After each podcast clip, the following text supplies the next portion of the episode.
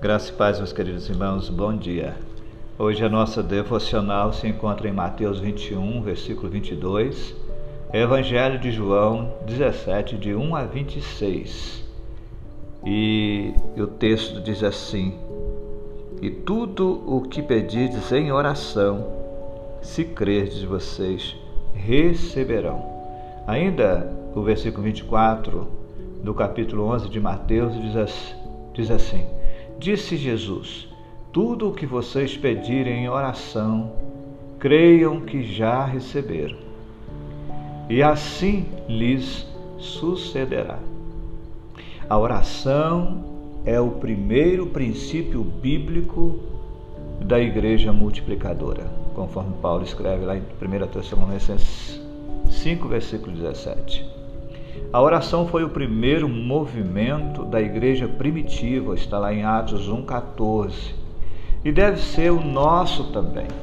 A Bíblia é a forma como Deus fala conosco, e a oração é a forma como nós falamos com Deus.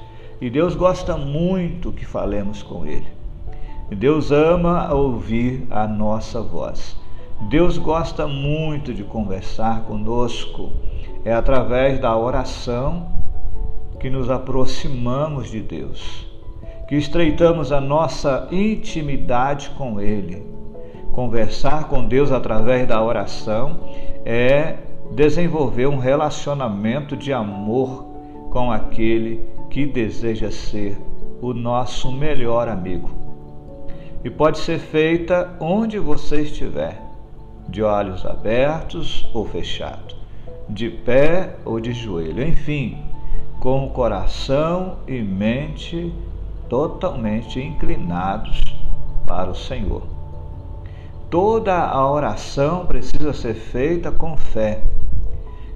Você precisa crer que, acima de tudo, Deus te ouve e está sempre disposto a responder a sua oração, de acordo com a vontade dele, é claro. Afinal, ele é o soberano e sempre sabe o que é melhor para nós. Jesus, o Filho de Deus, orava. Jesus sempre teve uma vida de oração. Em todos os momentos nós vemos Jesus orando ao Pai e motivando os seus discípulos, os seus seguidores, a também fazer o mesmo. Inclusive, diz que as nossas orações devem ser dirigidas ao Pai em nome do Filho de Jesus, pois ele é o único mediador, ou seja, aquele que leva as nossas orações, leva os assuntos os nossos assuntos a Deus. Entre Deus e os homens está Jesus Cristo. Se Jesus orava, nós também devemos orar. Se Jesus orava, imagine nós, e nós devemos fazer o mesmo. Só uma vida cristã dedicada à oração pode fazer a diferença para você para os que estão à sua volta. Portanto, conforme Paulo escreve na sua primeira carta aos Tessalonicenses 5,17, ele diz: Portanto, orai sem cessar. Quero terminar esta minha fala citando Spurgeon.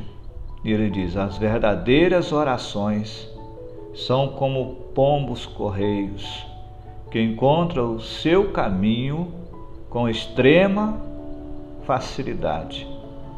Elas não podem deixar de ir para os céus, pois é do céu que procede.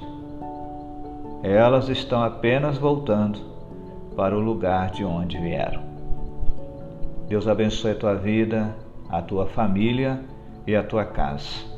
Aqui quem fala é o pastor Fagundes, da Primeira Igreja Batista em Tucumã.